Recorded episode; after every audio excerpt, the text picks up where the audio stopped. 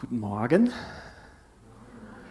Schön, dass ihr da seid. Die Vorbereitung, bis man hier loslegen kann, dauert immer ein bisschen länger, wie gewohnt. Aber ja, wie mit den Umständen so ist. Am besten, man nimmt sie so an, wie sie sind. Schön, dass ihr da seid, dass ihr ja, euch aufgemacht habt, dass wir Gemeinschaft haben können. Und äh, aber genauso begrüße ich auch alle am Livestream. Schön, dass ihr eingeschaltet habt und ja, hoffe, ihr seid einfach genauso und fühlt euch genauso verbunden. Ähm, ja, auch gerade in dieser Anbetung. Ich genieße es immer sehr, ja, uns auszurichten ähm, an das Wort Gottes, ins Wort Gottes reinzuschauen durch, durch die Lieder, unser Herz zu öffnen. Und ähm, ja, in der Predigt heute soll es auch um das gehen, was eben im letzten Lied auch so der Titel war: zerbrochene Gefäße und einen wertvollen Schatz. Ich wusste jetzt noch gar nicht, äh, als ich das vorbereitet habe, dass die größere Gruppe heute da sein wird. Also wir machen eine kleine Schatzsuche heute. Ich hoffe, ihr werdet dadurch ein bisschen äh, mehr aufmerksam bleiben auch. Ähm, und dass wir die Frage dann auch am Ende beantworten können, um welchen Schatz geht es da und um welche Gefäße. Ja, äh, bei der Vorbereitung war das halt die Frage, da war das nämlich noch nicht klar, was, was, was willst du sagen, was äh, möchte Gott einfach auch, dass ähm, gesagt werden soll, fragt man sich das immer und eigentlich mag ich das nicht so, diese Suche danach und ähm, eigentlich haben wir ja oft eine Predigtreihe, dann stellt sich die Frage nicht so. Aber jetzt war Habakkuk abgeschlossen und äh, Weihnachten, Neujahr macht es nicht Sinn, ein neues anzufangen und ähm, habe ich dann einfach Gott gebeten und gesagt, was, was äh, legst du mir aufs Herz? Hab so ein bisschen in mich reingehorcht und ähm, worum kreisen so meine Gedanken? Naja, und dann ließ mir dann auch natürlich der Gedanke nicht los, was so unsere aktuelle Situation ist und ähm, dass wir auch als Gemeinde, aber auch persönlich uns immer wieder ja, den Fokus jetzt auf Dinge richten müssen, die eigentlich früher selbstverständlich waren, die, ähm, die wie geplant abliefen, ob das der Gottesdienst war, ob das Chapel Groups waren, Teenkreis, Jugend, äh, Kigo, äh, Freizeiten, Missionsreisen, die, die letzte Woche nicht, letztes Jahr nicht stattfinden konnte. Mutter-Kind-Kreis. Also ich hoffe, ich habe jetzt, also ich kann nicht alle Dienste aufzählen, Ordner, also hoffe, jeder fühlt sich angesprochen. Alles war irgendwie betroffen davon. Äh, auf der Arbeit ähm, habe es auch jetzt im privaten Umfeld in meiner Familie erlebt. Ähm, ja, gehen auf einmal Arbeitsstellen verloren, die sonst eigentlich relativ sicher waren und ähm, viele fragen sich vielleicht auch, okay, kann mein Chef noch Kurzarbeit bezahlen? Ja, andere gehen durch Ängste, kann ich noch in den Gottesdienst gehen oder kann ich noch rausgehen aus dem Haus, ähm, weil sie einfach Vorerkrankungen oder entsprechendes Alter haben. Also wir können uns natürlich mit dieser Frage bei solchen Umständen immer wieder beschäftigen und uns zermürben, warum passiert das jetzt? Warum passiert das jetzt mir? Solche Zeiten können aber auch und schwierige Umstände können einen dazu bringen, sich zu fragen, was ist eigentlich jetzt wirklich wichtig? Was ist eigentlich wirklich wichtig? Worauf kommt es denn an? Worauf kommt es denn bei mir, in meinem Leben an? Und ähm, so können diese Umstände uns dazu bringen, dass wir uns irgendwie innerlich entfernen äh, von, von Gott, von Jesus, auch von anderen Menschen jetzt gerade, sollen den Abstand halten, Kontakte reduzieren. Auch von der Gemeinde kann man sich dadurch irgendwie innerlich entfernen. Oder weil ich merke, ey, das ist ja wirklich wichtig. Was ist denn wichtig in meinem Leben? Das ist meine Beziehung zu Jesus, das ist meine Beziehung zu meinen Geschwistern, das ist mein Auftrag, den ich habe. Kann einen das neu stärken, das kann einen neu ähm, vertiefen, neu kostbar machen, was vorher normal war. Also ich bin, muss ich sagen, ganz neu dankbar, dass wir Gottesdienst feiern können. Das äh, hätte ich so nicht, glaube ich, einfach ähm, in meinem Herzen gehabt. Und ähm, selbst wenn ich das öfter mal lese, und so habe ich das dann auch geblättert im Gebetskalender von Open Doors und sehe da Menschen, da sind Menschen, die können keinen Gottesdienst feiern. Für die ist das Alltag, dass Gottesdienst nicht möglich ist. Dass sie überhaupt nicht ihren Glauben bekennen können, dass sie Angst haben müssen. Und dann habe ich so geblättert und gelesen von einem nordkoreanischen Christen, der erstmals über ja, Kontakte, die da liefen, mitbekommen hat, ey, die ganze Welt betet, und Christen betet für euch in Nordkorea. Und er war davon so ermutigt, so bewegt, dass er gesagt hat, ich will jetzt für die anderen Christen in der Welt beten. Ich habe gedacht, was? Der will jetzt für uns beten. Das war seine Reaktion. Nicht, wie schlimm es ihm geht und wie schwer es alles ist. Er war einfach so ermutigt, dass er gesagt hat, ich will für euch beten. Ich glaube einfach, dass die Umstände bei Christen, die so schwer in Isolation, in Gefängnis, Arbeitslager, in Hungersnot und was die alles da erleiden müssen, und das ist nur ein Land, deren Fokus ist auf Jesus, weil vieles andere gar nicht mehr möglich ist. Und so war seine Reaktion überhaupt nicht egoistisch, sondern sie war an uns gerichtet. Ich will für die anderen Christen beten. Und trotzdem lesen wir, wie wichtig das ist. Und das berichten auch die Zeugnisse, dass wir uns ermutigen, dass sie sagen, das ist unsere wichtigste Ermutigung, dass ihr an uns denkt. Nicht, dass es uns jetzt leichter wird, aber dass wir durchhalten, dass ihr an uns denkt, dass sie nicht denken, sie sind alleine. Das hat ihn ermutigt. Und ich bin überzeugt, dass wir als Menschen immer davon bestimmt sind, wo ist unser Fokus drauf gerichtet. Auf, auf was blicken wir? Und so ging mir das in den Gedanken weiter, ermutigt einfach uns, dass wir wieder auf Jesus schauen, auf das, was er mit uns vorhat. Und ähm, ich habe ähm, Bilder mitgebracht. Ich hoffe, das klappt jetzt technisch. Ähm, die haben einen, äh, einen bestimmten Hintergrund. Das sind sogenannte Fokusbilder. Ähm, Im Lateinischen heißt das Wort Fokus eigentlich, ähm, kann Feuerstätte bedeuten oder auch Brennpunkt. Ähm, das ist also ein besonderer Punkt, wo alle bei optischen Geräten, alle Lichtstrahlen sich dann treffen, der Brennpunkt. Auch bei uns im Auge ist, gibt es dann den Brennpunkt. Und ähm, das Wort fokussieren habe ich auch nachgeschlagen. Wie gesagt, das sind diese Lichtstrahlen, die sich in einem Brennpunkt vereinigen oder in der Fotografie. Wir haben ja auch bei uns Fotografen, also Nico, und da kommen auch gleich die Bilder von. Bin ich froh, weil wir dürfen ja nicht so Bilder öffentlich zeigen, wo wir keine Rechte drauf haben. Nico und Noemi, die haben ähm, Begabung, was Fotografie angeht. Und da heißt es, dass sich alle auf das, auf das Objekt ausrichten, worauf jetzt der Fotograf seinen Fokus ausrichtet. Oder fokussieren auch, dass man mit scharfer Aufmerksamkeit das betrachtet, sein Augenmerk darauf richtet und sagt, das ist jetzt, worauf ich schaue. Der Rest, der wird auf einmal unscharf, der wird nicht mehr ganz so erkennbar. So, jetzt hoffe ich, dass die Bilder angezeigt werden. Ah, prima. So, jetzt haben wir ja auch Kinder bei uns, also machen wir ein kleines Ratespiel. Wer erkennt denn, also die ganz Alten kennen vielleicht noch eine Sendung, die nannte sich Dali Klick, das ist schon ganz, ganz alt. Äh, da sah man immer nur so einen kleinen Ausschnitt. Jetzt haben wir doch das ganze Bild, aber wer von euch erkennt denn, was das hier vorne sein könnte? Und vor allen Dingen, was da drauf abgebildet ist, auf dem Gegenstand. Schwierig, oder? Eine Tasse. Eine Tasse. Ja, könnte sein, ein Schüsselchen, also, aber ja, was ist denn auf der Tasse drauf? Ja, keine Insider, also keine Insider hier. Kann man nicht erkennen, ne? Also, aber der Hintergrund ist scharf, man kann sehen, wunderbar Bäume und Gras, ja, äh, ein Zaun ist da. Also man kann da Details erkennen, aber irgendwie ist doch wichtig eigentlich, was ist auf der Tasse drauf. Machen wir mal ein Bild weiter.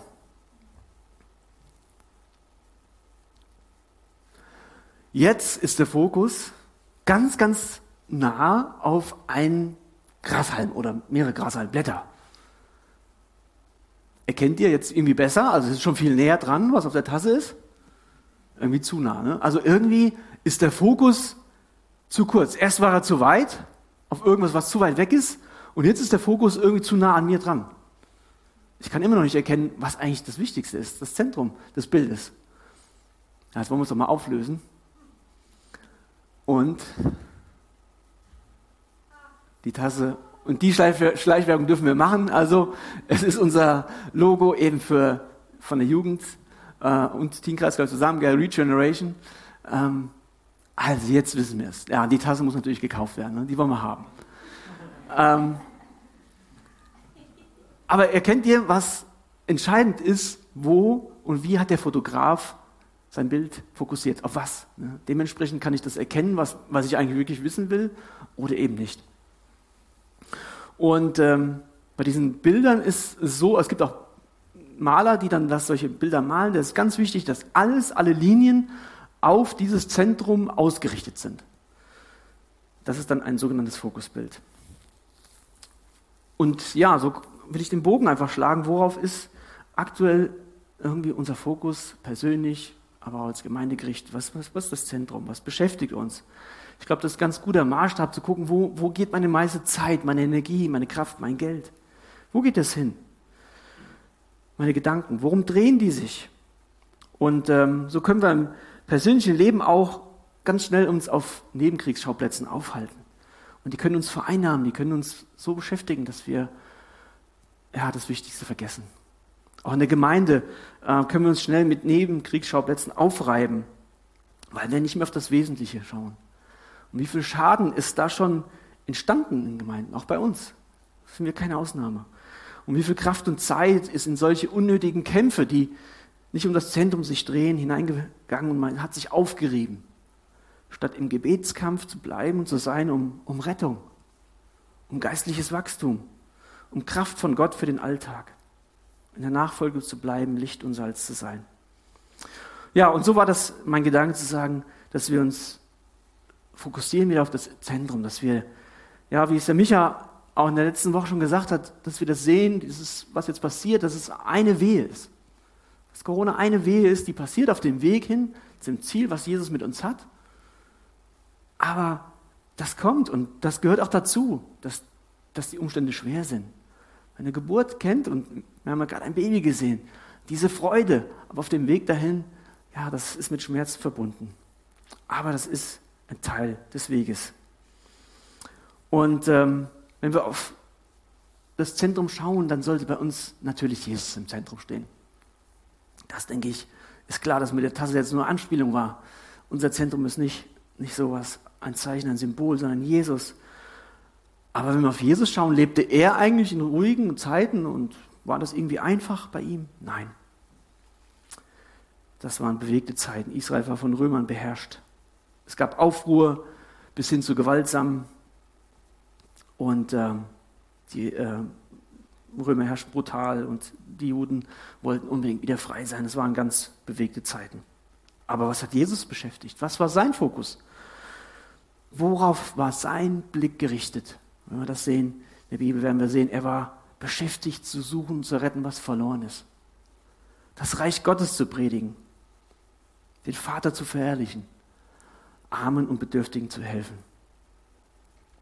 Und so habe ich gesucht, wo, wo finde ich in der Bibel Entmutigung oder Ermutigung, weil ich glaube, das hängt beißend zusammen.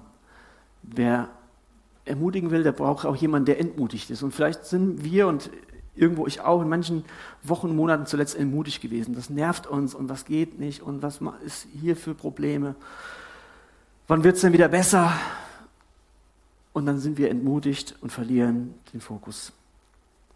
Und so habe ich in meiner äh, digitalen Konkordanz mal nachgeschlagen, wobei wir haben ja auch jüngere Leute unter uns, also Konkordanz.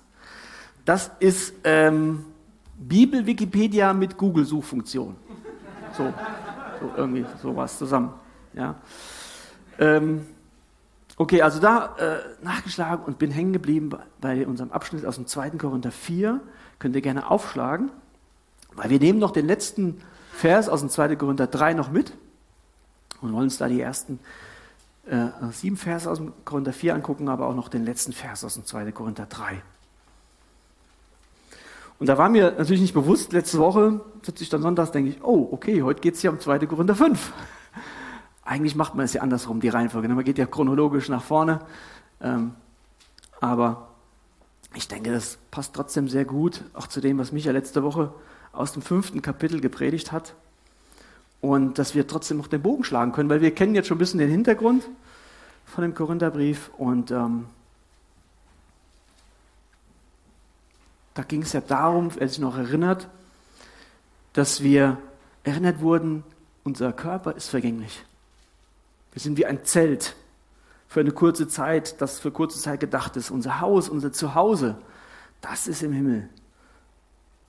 Also haben wir da auch schon eigentlich wie bei einem, es gibt ganz viele Fokusbilder, wo es um Tunnel geht, ein Licht.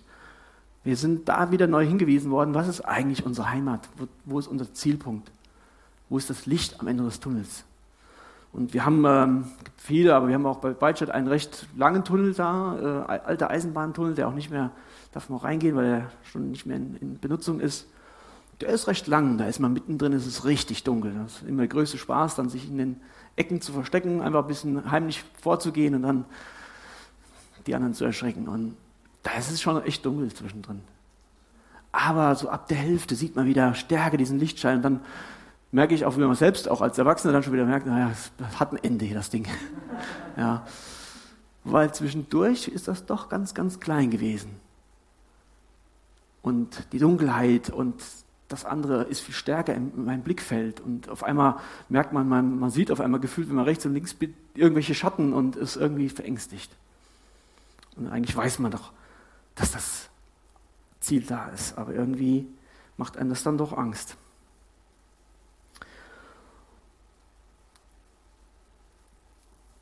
Und ähm, so ist es bei mir, muss ich zugeben, bei der Vorbereitung so gewesen, die äußeren Umstände sind gar nicht so meine größte Gefahr. Oft ist es wie auf dem einen Bild. Das zweite, dass der Fokus viel zu nah bei mir liegt. Dass ich zu stark auf die Selbstverwirklichung und andere Dinge, die mich gerade beeinflussen, beschäftigt bin. Und ähm, wir lesen mal aus dem 2. Korinther diesen Vers 18, den letzten Vers in Kapitel 3. Da sehen wir, was Paulus, wo Paulus uns hin, unser Fokus hinrichten möchte. Wir alle aber, indem wir mit unverhülltem Angesicht die Herrlichkeit des Herrn anschauen, wie in einem Spiegel, werden verwandelt in dasselbe Bild von Herrlichkeit zu Herrlichkeit, nämlich vom Geist des Herrn. Wir alle, indem wir mit unverhülltem Angesicht die Herrlichkeit des Herrn anschauen. Paulus sagt, ich will das Angesicht des Herrn anschauen. Das soll mein Fokus sein. Dahin ist sein Blick gerichtet. Dem verherrlichten Heiland, dem König Jesus. Nicht auf uns, nicht zu nah den Fokus, aber auch nicht zu weit auf andere. Das drumherum, was jetzt alles andere falsch machen und die Umstände, die, die jetzt gerade so blöd sind und schwer und schlimm. Und ich denke, es gibt auch Phasen, da ist es auch schwer, was uns auf, an uns angetragen wird. Aber Paulus sagt, mein Blick soll auf die Herrlichkeit des Herrn gerichtet sein. Ihn will ich anschauen. Er ist der Mittelpunkt. Und davor sagt er noch mit unverhülltem Angesicht. Was meint er damit? Keiner, der jeweils eigentlich was anschaut, der, der, der will irgendwas dazwischen haben. Man will mit klarem Blick drauf schauen, keine Hülle dazwischen haben. Im Alten Testament sehen wir, dass Mose, denke ich, darauf, das hat der Paulus im Hinterkopf, der musste sein Gesicht verhüllen, eine Decke über seinen Kopf wickeln, um Gott begegnen zu können, um mit Gott zu sprechen. Er konnte nicht einfach direkt Gott anschauen. Der Lichtglanz Gottes hätte ihn so verblendet. Er musste sein Angesicht verhüllen. Aber wir, die wir gereinigt sind durch das Blut Jesu, da macht uns der Paulus neu darauf aufmerksam. Wir können mit unverhülltem Angesicht offen in das Licht Gottes treten. Wenn wir unsere Sünden bekannt haben, wenn wir Vergebung erfahren haben, wenn wir Frieden mit Gott haben, dann können wir mit offenem Blick, demütig aber wir können mit offenem Blick vor Gottes Thron treten. Unfällt im Angesicht. Dann sagt er weiter, wie in einem Spiegel. Denn noch sehen wir ja Jesus nicht von Angesicht zu Angesicht. Noch können wir das Antlitz Gottes, das durfte auch Mose später, als sich das gewünscht hat, er sagte Gott, nein, das, das kannst du noch nicht sehen. Noch ist es wie in einem Spiegel, dass wir im Schauen wandeln, im Glauben, entschuldigt, im Glauben wandeln und nicht im Schauen. Gott offenbart sich. Was könnte der Spiegel sein, wo, wo, wo Gott sich uns offenbart? Was könnte das sein? Das ist sein Wort. In seinem Wort offenbart sich Gott wie in einem Spiegel für uns. Jesus ist dieser Spiegel, den wir im Wort Gottes erkennen, wo wir Gottes Wesen erkennen können.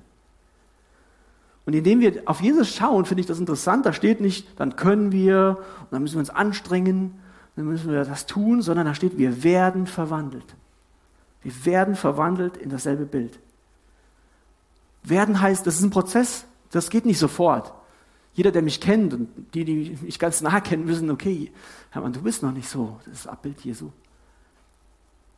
Aber das ist ein Prozess, auf dem wir auf dem Weg sein sollen, wo wir uns gegenseitig ermutigen können und sagen, hier, das ist unser Ziel, da wollen wir hin. Und das Tolle ist, dass Gott sagt, er verspricht uns das, dass wir das werden dass er das macht. Wir müssen es nicht. Das Konjunktiv. Wir werden verwandelt in dasselbe Bild von Herrlichkeit zu Herrlichkeit. Und wer macht das? Wer macht die Arbeit? Nämlich vom Geist des Herrn, sagte Paulus. Nämlich vom Geist des Herrn. Es ist nicht mein Werk, es ist auch nicht das Werk des anderen, der mich versucht zu verbessern und zu verbiegen, so dass es passt, sondern Gott macht das in mir. Vom Geist des Herrn. Nicht unser Werk, Gottes Werk ist es. Ja, und so möchte ich beten, dass das passiert und ähm, dass Gott uns da einfach heute mitnimmt. Dass er da uns verwandelt drin.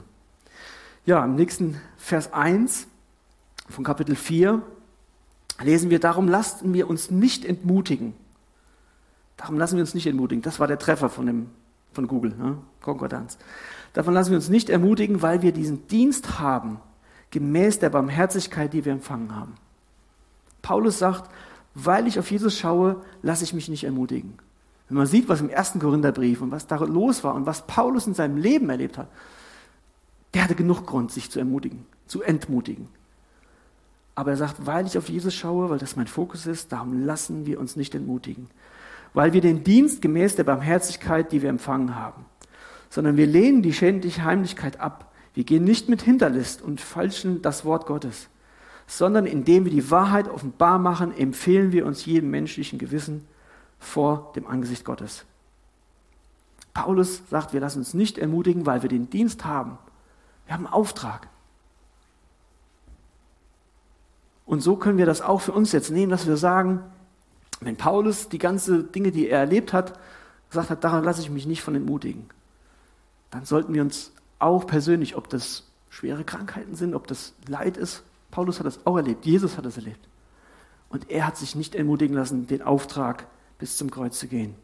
Und so können wir uns auch persönlich, aber auch als Gemeinde nicht entmutigen lassen und sagen, diese Umstände hier sollten nicht beitragen, dass wir alles sein lassen und die Hände in den Schoß legen, sondern nein, wir wollen weitergehen. Paulus weiß aber auch, dass er den Dienst nicht hat, weil es irgendwie Verdienst ist. Er predigt das Evangelium demütig. Er weiß, er ist nicht berufen, weil er besser ist, weil er begabter ist, sondern es ist Gnade, es ist Barmherzigkeit. Und die ist unverdient. Gefahr ist, wenn wir meinen, wir gehen raus und predigen anderen, dass wir schnell selbstgerecht werden, wenn wir denken, wir wissen es besser. Die Bibel sagt, Erkenntnis allein bläht auf. Und Gott widersteht den Hochmütigen, die sich aufblähen. Wenn wir sagen, wir wollen der Welt das Evangelium bringen, dann sollten wir es demütig tun, wissen, wir haben Selbstbarmherzigkeit empfangen und es ist unverdiente Gnade. Aber wir können und sollten uns daran erinnern, wir haben einen Auftrag, so wie Paulus sagt, wir haben den Dienst empfangen. Wir haben einen Auftrag, auch gerade in diesen Zeiten, wo vielleicht die Umstände nicht so einfach sind, aber da können wir kreativ sein. Ich finde das toll, dass wir das gemacht haben. Äh, in dem Dorf einfach den Menschen, aber das ist nur ein Anfang. Wir können überlegen, auch als Nachbarn, als Freunde, als Arbeitskollegen, wie kann ich jetzt trotz dieser Umstände demjenigen was weitergeben. Wir haben uns einen Hauskreis uns ausgetauscht, ich fand das toll, dass jemand jemanden begleitet, dem tagtäglich, der durch eine schwere Zeit geht, Krebs, Chemotherapien bekommt, tagtäglich WhatsApp-Nachrichten schickt, ihn ermutigt, Bibelverse. So können wir in vielerlei Hinsicht heute das nutzen, was wir als Möglichkeiten haben, auch wenn die Umstände nicht so einfach sind. Gerade jetzt ist ein Bedarf da bei so vielen Menschen, die vielleicht nicht, ob es ist einkaufen oder was es auch ist, an Dingen, wo Menschen einsam sind. Wo Menschen, ähm, ja, weil sie eben nicht aus dem Haus können oder nicht mehr äh, ähm, körperlich in der Lage sind, dass wir sie besuchen oder was es auch ist. Wir können so viel tun, weil wir haben weiterhin den Auftrag, das Evangelium zu reden und zu tun. Denn Paulus war jemand, der, dem es bewusst war, dass, dass diese Welt hier, er hat das in Korinth erlebt, aber auch überall, dass diese Welt ohne das Evangelium in der Dunkelheit ist. Und das, glaube ich, sehen wir jetzt auch mehr und mehr, wenn wir so Nachrichten schauen, uns herum, ähm, ja, wie die Menschen erschrocken sind, weil es ihnen bewusst wird, oh, ich, das, das Leben hat ein Ende. Und ich finde es eine große Chance, dass wir haben, dass wir den Menschen bewusst machen, sagen, die Dunkelheit war vorher da, der Tod war auch vorher da. Uns ist neu bewusst geworden als Menschen, dass wir zerbrechlich sind. Und Paulus geht weiter hier, dass er sagt, wir fälschen das Wort Gottes nicht, sondern indem wir die Wahrheit offenbar machen, empfehlen wir uns jedem menschlichen Gewissen. Paulus sagt, ich gebe die Wahrheit weiter, ohne sie zu verwässern oder irgendwie angenehm zu machen. Das Wort, was hier verwendet wird, ähm, es bedeutet im Altgriechischen trügerisch. Ähm, das ähm, ist auch nur, nur in, an dieser Stelle im Neuen Testament zu finden und das bedeutet so viel wie verdünnen oder verfälschen. Paulus hat kein verdünntes Evangelium gepredigt. Er hat es nicht verfälscht, indem er irgendwie mit Einfallsreichtum das Ganze ein bisschen angenehmer gemacht hat für seine Zuhörer. Er predigte ein ehrliches Evangelium. Und er musste sich sogar oft dafür verteidigen, auch im zweiten Korintherbrief, wo die dann nach dem ersten gesagt haben, ja, was hat er überhaupt für ein Recht hier und ist das überhaupt ein Apostel? Guck mal, was der alles erlebt. Dieses Leiden, ob, der, ob das wirklich Gottes Segen ist, guck mal, was der alles äh, an Krankheiten hat. Überhaupt, der ist gar nicht so unterhaltsam. Der Apollos, der kann viel besser reden, viel spannender. Paulus sagt, nein, wir predigen es einfach und klar und unverfälscht. Und ähm, Spurgeon hat dazu gesagt, das finde ich ein gutes Zitat, gewisse Geistliche sagen wir uns, dass sie die Wahrheit dem Fortschritt des Zeitalters anpassen müssen. Was bedeutet, dass sie die Wahrheit ermorden und ihren toten Körper den Hunden zum Fraß vorwerfen. Was einfach bedeutet, dass eine populäre Lüge den Platz einer anstößigen Wahrheit einnehmen soll. Wir haben uns gestern mit Freunden ausgeteilt, äh, ausgetauscht, dass es jetzt so einen äh, YouTube-Channel gibt, wo äh, zwei verheiratete Pastorinnen äh, sagen, also Sünde ist, wenn du nicht das lebst, was deine Bestimmung ist. Wozu du denkst, was, was dein, dass du deine Möglichkeiten nicht vollkommen ausnutzt.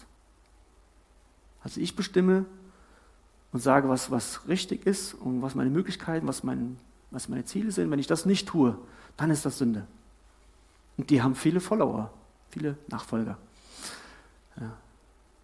Also es ist interessant, wie die Wahrheit verdreht wird, wie die Wahrheit vertauscht wird. Paulus sagt, nein, wir tun es nicht verfälschen, wir predigen es einfach. Wir offenbaren die Wahrheit. Und wie tut er das? Zum einen, indem er das sagt, indem er es redet. Indem er die Wahrheit dem Menschen auch sagt. Ich habe das erlebt in einem langen Gespräch. Arbeitskollegen am Schluss auch fragte, ja, Herr Bär, glauben Sie wirklich, dass wenn, wir jetzt, wenn Sie jetzt sagen, also, dass man Jesus nicht annimmt, dass man wirklich in die Hölle kommt? Und ich merkte in dem Moment in mir drin, will da ganz ehrlich sein, war auch so ein, ah, willst du jetzt einfach Ja sagen? Dann sage ich, Herr so und so, ja, davon sagt die Bibel ganz klar. Und das ist auch kein irgendwie schönerer Ort, das ist eine bessere äh, äh, Party, das ist ein Feuersee, das wird schlimm sein, ewige Qual. Ich glaube, das ist wichtig, dass wir den Menschen die Wahrheit sagen, da wo es einfach gesagt werden muss, damit ihnen bewusst wird, was die Konsequenzen sind. Natürlich mit Liebe und Barmherzigkeit.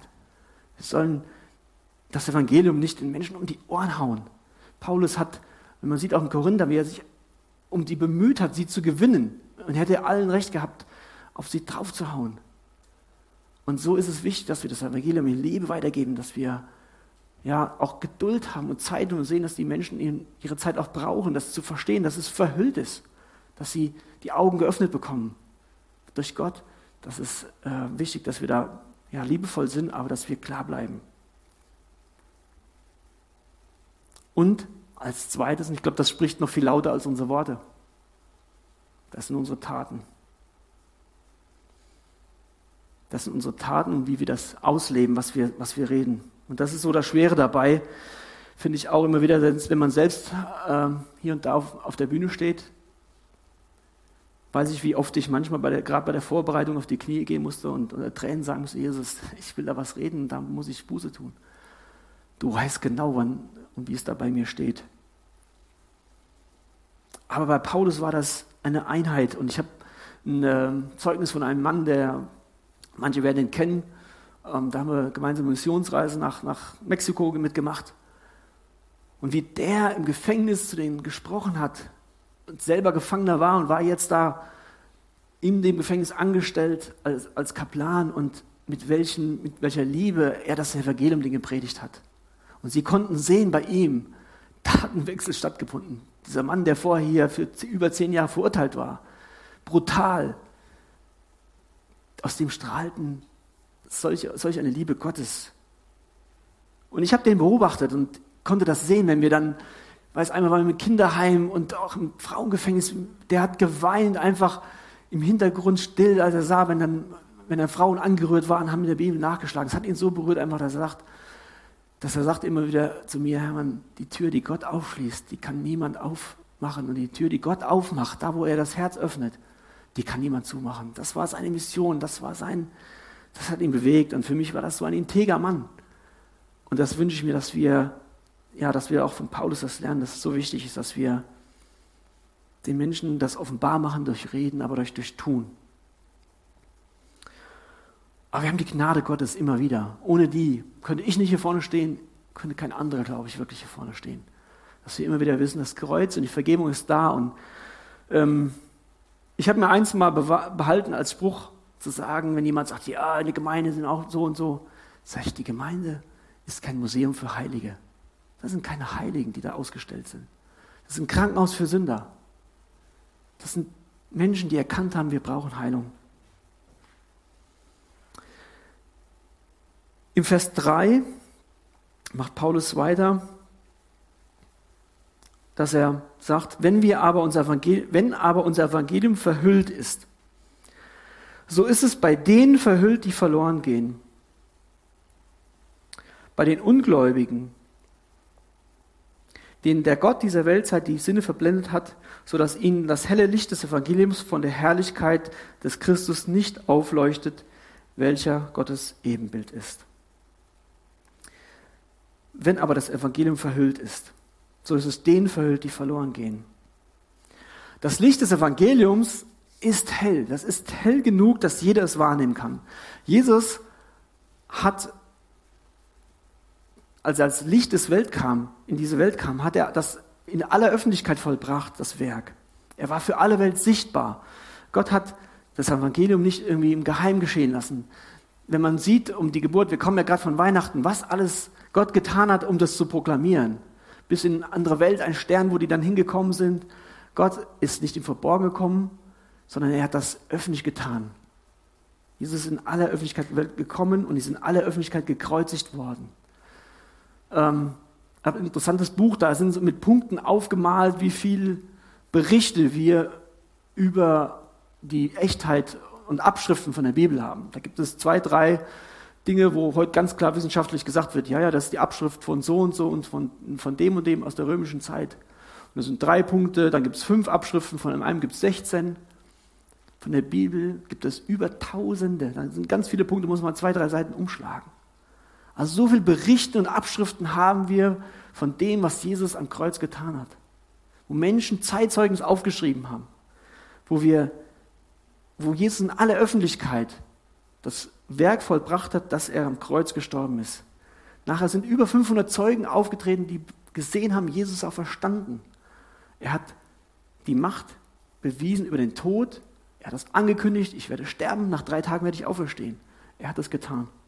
Also das Licht des Evangeliums ist hell, dass es jeder erkennen kann. Und trotzdem, und trotzdem ist es dem natürlichen Menschen verborgen, wie ein Schleier verhüllt. Denn unser Ich, unser Ego, und das müssen wir uns, denke ich, auch mal bewusst machen, das will selber Gott sein. Das war schon 1. Mose das Ding, das Problem. Wir wollen selber Gott sein. Adam und Eva wussten, dass, dass Gott da ist. Sie haben den gesehen. Aber die Versuchung war da, dass Satan sagte, hier, du kannst das selber machen. Du brauchst niemanden über dir. Römer 3, Vers 11, es ist keiner, der verständig ist, keiner, der nach Gott fragt. Aus mir heraus frage ich nicht nach Gott. Das denke ich ist gut, wenn wir das immer wieder uns bewusst machen. Und dann kommt hinzu, dass die Verlockung durch Reichtum, Macht und Vergnügen den Menschen blind machen. Wie blind, das ist wie eine, wie eine Blindheit ist. 1. Korinther 1, Vers 18, bekannter Vers auch. Denn das Wort vom Kreuz ist eine Torheit, eine Dummheit, denen, die verloren gehen. Denen aber, die wir gerettet werden, ist es eine Gotteskraft. Nur das Wirken des Heiligen Geistes, das uns, das mir die Augen öffnet, offenbart mir das Wort Gottes. Da, wo die, dieser Spiegel, in den ich sehen kann, offenbart mir das Werk des Kreuzes, dass ich Jesus erkenne, als den er ist, der Sohn des lebendigen Gottes, mein Heiland. Das ist der Heilige Geist, der das in meinem Herzen wirkt, dass diese Blindheit, dieser Schleier aufgehoben wird. In langen Gesprächen, wo ich dachte, ja, das hast du jetzt gut weitergegeben, das Evangelium und gute Argumente gebracht von der Schöpfung und jetzt Notwendigkeit, dass man rettet werden muss. Da war eine Reaktion, okay, das ist schön, wenn du das glaubst, aber das ist nichts für mich. Oder ein anderer sagte, ja, wahrscheinlich, ich hoffe, dass da nichts kommt nach dem Tod. Und ich denke, ich, ich, ich gucke den an und denke, was habe ich falsch gemacht? Warum? Warum? Und musste erkennen, es ist nicht Logik, es sind nicht Argumente, die, die wie Mathematik jemanden erkennen lassen, ja, ich glaube dem Evangelium, sondern da ist Buße, die notwendig ist, die ist nicht schön, die tut weh, da ist ein Zerbruch innerlich. Und da ist der Heilige Geist, der mir das öffnet, der mir erkennt und klar macht, ich bin ein Sünder. Aus mir heraus will das keiner wahrhaben. Das kann uns frustrieren, wenn wir denken, wir könnten durch Argumente oder Logik das Licht des Evangeliums anderen enthüllen. Dass wir das allein sind, sondern es ist wichtig, dass wir wissen, dass Gottes Geist die inneren Augen öffnet und dass wir im Gebet diese Menschen ausdauernd vor Gott bringen. Jetzt könnte man natürlich sagen, wenn man den Vers sieht, ähm, ja, die können ja nichts dafür, sie sind verblendet. Und da ist ja auch dieser Gott dieser Weltzeit. Wer ist das denn, von dem Paulus da spricht? Dieser Gott dieser Weltzeit, der sie verblendet. Wer kann das sein? Ein Ausleger hat dazu gesagt, die Menschen, die den wahren Gott ablehnen oder lieber ihren eigenen Wünschen folgen, ohne es zu wissen, haben Satan zu ihrem Gott gemacht, dem Gott ihrer Weltzeit. Satan ist nicht Gott. Er ist nur ein geschaffenes Geistwesen. Wie alle anderen Engel auch, aber er ist sehr begabt, er ist sehr schlau, er ist der Vater aller Lügen, sagt die Bibel. Und die, die dieser Lüge glauben, die sich auch entscheiden gegen Gott, die machen unbewusst Satan zu ihrem Gott. Das bedeutet nicht, dass, dass die Menschen jetzt unschuldig sind und sagen, ja, ich, ich konnte ja nichts dafür. Johannes 3, Vers 19 sagt, das ist das Gericht, dass das Licht in die Welt gekommen ist und die Menschen liebten die Finsternis mehr als das Licht. Die Menschen haben die Finsternis mehr geliebt als das Licht. Wie Paulus das schließt, sodass ihnen das helle Licht des Evangeliums von der Herrlichkeit nicht aufleuchtet, welcher Gottes Ebenbild ist. Das Licht ist so hell, dass im Himmel wird es so sein, wenn das ewige Jerusalem auf diese Welt kommt, dass wir keine Sonne mehr brauchen. Unsere Kinder haben jetzt nochmal gefragt, äh, wie im Himmel wird es keine Sonne geben? Da sage ich, nein, da brauchen wir kein Licht mehr. Kinder stellen tolle Fragen, finde ich immer. Und ich habe dann überlegt, ja stimmt, wie soll das denn sein? Und das Wort, was hier als Licht gebraucht wird, ist, wenn ein Körper aus sich selbst heraus leuchtet. Jesus leuchtet so hell, Gott leuchtet so hell, dass er aus sich heraus leuchtet. Und deswegen, Johann, in der Offenbarung können wir es nachlesen, 21, Vers 23. Die Stadt bedarf nicht einer Sonne, noch des Mondes, sodass sie in ihr scheinen, denn die Herrlichkeit Gottes erleuchtet sie und die Leuchte ist das Lamm. Und das hat Paulus verkündigt. In Vers 5 können wir weiterlesen, denn wir verkündigen nicht uns selbst, sondern Christus Jesus, der der Herr ist, und selbst aber als eure Knechte. Paulus hat nicht über sich selbst gepredigt. Das ist immer eigentlich ein ganz schlechtes Thema für einen Prediger. Weil alle, die ihn zuhören, kennen ihn in der Regel. Paulus predigte Christus. Das ist das beste Thema. Paulus wollte sich nicht in den Weg stellen, er wollte Jesus ins, Ziel, ins Zentrum stellen. Und deswegen haben wir uns das auch als, auf die Fahne geschrieben. Ich finde das gut, dass wir das als ein Prinzip haben. Wir wollen Christuszentrierte Predigten haben und eine Christuszentrierte Anbetung, nicht selbstzentriert. Es ist für jeden Prediger verlockend, unterhaltsam zu sein, weil er direkt sieht, wie die Menschen reagieren. Jetzt könnte man natürlich fragen, okay, ist es jetzt falsch, wenn ein Prediger einen Witz erzählt? eine Geschichte aus seinem eigenen Leben erzählt, ne? selbstzentriert. Ich glaube natürlich nicht, aber es ist eine Frage der Proportion. Denn es ist so vielleicht wie eine Frage, ist es in Ordnung, Salz in die Suppe zu tun? Was würdet ihr sagen? Ja klar. Aber wehe, man tut zu viel rein. Ja. Dann weiß jeder, der kocht, das gibt unschöne Reaktionen. Zu viel Salz in der Suppe. Und daher, so hat David Gussig im Kommentar gesagt, wenn der Schwerpunkt auf lustigen Geschichten oder anrührenden Lebenserfahrungen liegt, nicht auf der Auslegung des Wortes. Das ist wichtig, dass wir sagen, der Schwerpunkt sollte darauf liegen, auf der Auslegung des Wortes. Und die heutige Zeit, in dem sogenannten postmodernen Christentum, da geht es immer häufiger, was Jesus für dich tut. Wie er dich glücklicher machen kann, dein Leben da spannender, körperlich gesünder, materiell reicher machen kann. Die Selbstverwirklichung steht im Mittelpunkt gegenüber der Selbstverleugnung zur Verherrlichung des Herrn. Und daher finde ich das gut, dass wir das Prinzip haben, uns, um uns dadurch immer wieder zu erinnern, das wollen wir tun. Christus zentriert. Paulus sagt es, dass er der Herr ist, uns selbst aber als eure Knechte um Jesu willen. Paulus hat sich gerne in den Hintergrund gestellt, benennt sich sogar hier Knecht. Und wenn man sieht, was die Korinther ihm angetan haben, was, da hätte er jedes Recht gehabt zu sagen, also die brauchen jetzt mal richtig, den zeige ich mal, wer hier der Herr im Ring ist. Er suchte auch gar nicht den Wettstreit mit dem Apollos oder Paulus, wer ist der bessere Redner. Er hat sich zurückgestellt und gesagt, Hauptsache Jesus wird verherrlicht und verkündigt. Er diente der Gemeinde Korinth, obwohl er das Recht hatte, menschlich tief enttäuscht zu sein. Er hat viel Zeit investiert und Kraft in diese Menschen vor Ort. Aber er hat gesagt, ich diene weiter. Um Jesu Willen endet er den Vers. Und jetzt kommt so das Finale sagen wie bei einer WM, guckt mal Vorspiele, Gruppenphase, ah, das Entscheidende ist das Finale. Das finde ich toll bei Paulus hier, Versen 6 und 7, unsere beiden letzten Verse. Denn Gott, dem, der dem Licht gebot, aus der Finsternis hervorzuleuchten, er hat es auch in unseren Herzen Licht werden lassen, damit wir erleuchtet werden mit der Erkenntnis der Herrlichkeit Gottes im Angesicht Jesu Christi.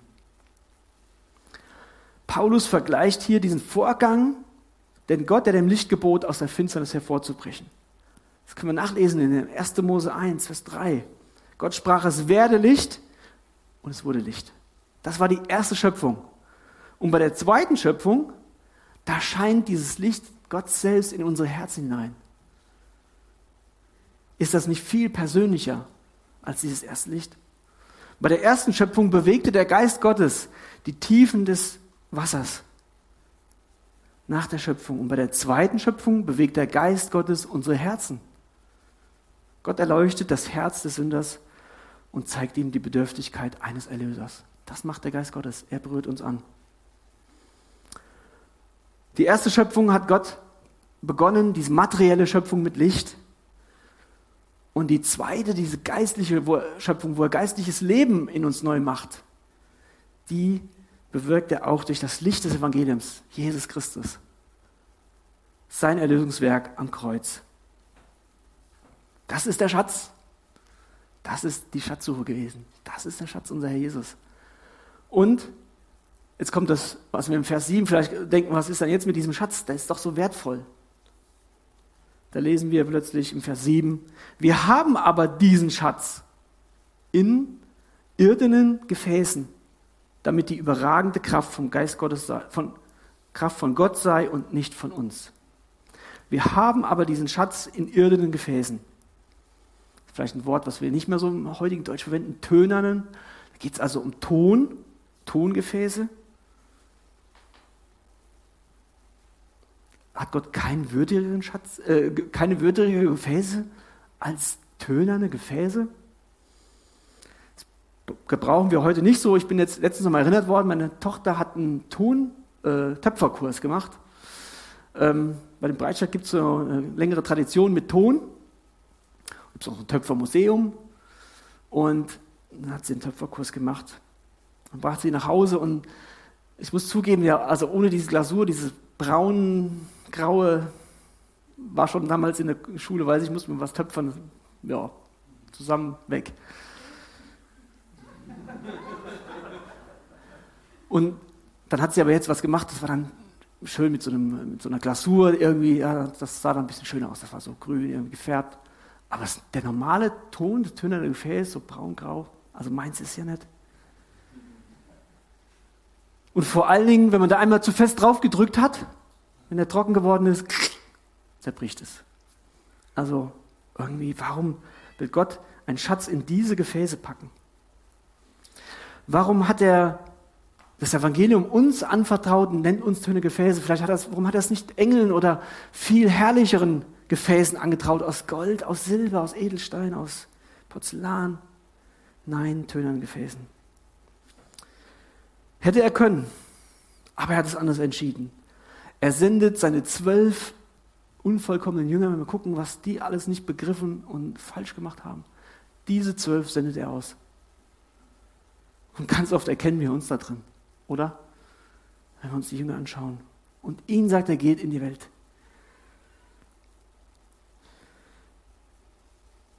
Wir sollen diese tönernen Gefäße sein. Tun ist, ähm, hat eine Eigenschaft, wenn da Wasser hinzugetan wird, dass er formbar ist. Das ist, wenn man tönerne Gefäße machen will, ist das eine gute Sache. Wir haben bei uns jetzt erlebt, äh, wie gesagt, Breitscheid hat so eine Tonvergangenheit, dass bei einem Wohnhaus der Wohngemeinschaft bei Neustadt das nicht so schön war.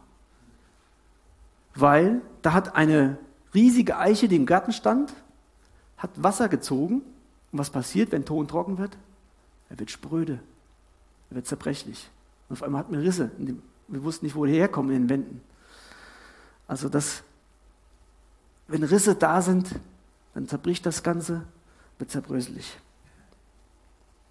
Zerbrechlich. Ich weiß nicht, wie es dir geht, wie es äh, euch geht.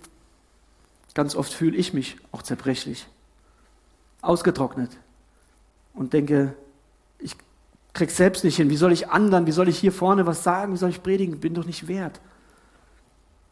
Aber Gott sagt, ich will es euch anvertrauen. Ihr seid der, diejenigen, die diesen, denen ich den Schatz anvertraut habe. Ich denke, der Paulus hat auch an, den, an das Ereignis in Richter 7 gedacht, als er das erwähnt. Da können wir nachlesen, dass der Gideon auch tönende Gefäße hatte. Die sollten Tonkrüge nehmen. Und die Lage war dramatisch. Viel dramatischer, wie vielleicht wir denken, aktuell in dieser Welt ist. Da war ein riesiges Heerlager, über 100.000 feindliche Soldaten. Und der Gideon hat rumgefragt im ganzen Land, die wollen uns jetzt hier einnehmen, wer will kämpfen? Und so haben sich immerhin, na doch, 32.000 Mann haben sich gemeldet. Faktor 1 zu 10 zwar, aber vielleicht schaffen wir es irgendwie. 32.000 Mann und Gott sagt, zu viel. Gideon sagt, wie, wie zu viel? Nee, zu viel. Dann macht Gott einen, einen Test mit denen, die sollen an so einem Fluss trinken und je nachdem, wie sie das trinken, sagt er, die anderen schickst du heim. 22.000 weg. Gideon denkt, hier, hier, hier schwimmen jetzt alle Fälle hinweg. Und Gott sagt, es ist immer noch zu viel. Am Schluss bleibt er mit 300 Mann. 300, 300. Und dann sollen die was mitnehmen? Schwerter, andere Waffen, Schilder, Speere? Nee, Tonkrüge und Fackeln und ein Blashorn, also Schofahörner. Das sind die drei Sachen, die sie mitnehmen sollen. Und dann sollen sie das Lager umringen und, und dann sagt Gott, wenn ihr das Signal hört, dann zerschmettert ihr diese Tongefäße, haltet die Fackeln hoch, die da drin brennen und blast in die Hörner. Und das benutzt Gott, um denen so eine Panik in dem Lager zu entwickeln, dass die alle aus dem Schlaf aufstehen und sich gegenseitig die Schwerter in den Bauch rammen und fliehen weil zerbrochene Gefäße das Licht leuchten lassen. Gott gebraucht ein Häufchen zerbrechliche Gefäße, um sein Licht leuchten zu lassen, damit dieser Sieg, keiner konnte sagen, das war gut, Gideon, hast eine super Strategie gemacht, sondern Gott hat den Sieg errungen und die Ehre konnte kein anderer kriegen als er. Und Jesus, wenn wir das sehen, wie hat Gott das Geschenk, was er uns gegeben hat, wie hat er es verpackt? Wir gucken ja ganz oft immer, was hat die schönste Verpackung. Wenn man Kindern so Geschenke gibt und sind die verpackt, dann nehmen sie das, das tollste, die, mit der tollsten Verpackung. Aber Gott hat eine ganz einfache Verpackung genommen, als er seinen Sohn, den größten Schatz auf diese Welt gab. Jesus war es nicht peinlich, ein irdenes Gefäß zu sein. Und Gott schämt sich nicht, Tongefäße zu benutzen. Ich habe dazu auch eine, ein Zitat gefunden, und das passt dann zu dem, was der Paulus dann abschließt, damit die überragende Kraft von Gott nicht von Gott sei und nicht von uns. Da sagt er, es ist nicht, es ist, stimmt etwas nicht, wenn das Gefäß den Schatz seiner Herrlichkeit beraubt, wenn die Hülle mehr Aufmerksamkeit erregt als das Juwel. Alles ist verdreht, wenn das Bild erst den zweiten Platz bekommt nach dem Rahmen. Weiß nicht, ob ihr das schon mal gemacht habt und seid irgendwo hin und sagt, das ist aber ein toller Rahmen. Ein Bild, darum geht es, um den Schatz, der nicht um die Verpackung, um das Juwel, nicht um die Hülle. Und so, wenn unsere Zerbrechlichkeit uns bewusst wird, dann kann uns es daran hindern, auch nicht stolz zu werden. Das finde ich auch so gut. Umso reicher die Gnade ist, umso größer wird sie. Jakobus 4, Vers 6. Darum spricht der Gott, widersteht den Hochmütigen, den Demütigen gibt der Gnade. Und ein weiteres Zitat. Es ist eine Freude zu sehen, dass die Aufgabe, die wir erhalten, unsere Kraft übersteigt. Weil so, wenn etwas Gutes entsteht, eindeutig nur er das Lob bekommt. Wir werden also immer wieder von Gott Aufgaben bekommen, wo wir sagen, ach, das, ich bin doch nur so ein Tongefäß. Gott sagt, ja. Und es ist auch gut, dass du zerbrechlich bist, weil dann kann mein Licht strahlen, mein Licht kann hindurch scheinen. Und das ist die Ermutigung, die ich euch mitgeben möchte, dass wir in dieser Zeit, wo wir vielleicht uns so fühlen, dass wir sagen, ja, so ist es. Gott hat uns das anvertraut, wir wollen den Dienst tun, so wie Paulus sagt, weil er uns ihn anvertraut hat, aus Barmherzigkeit, damit sein, sein Name groß wird. Amen.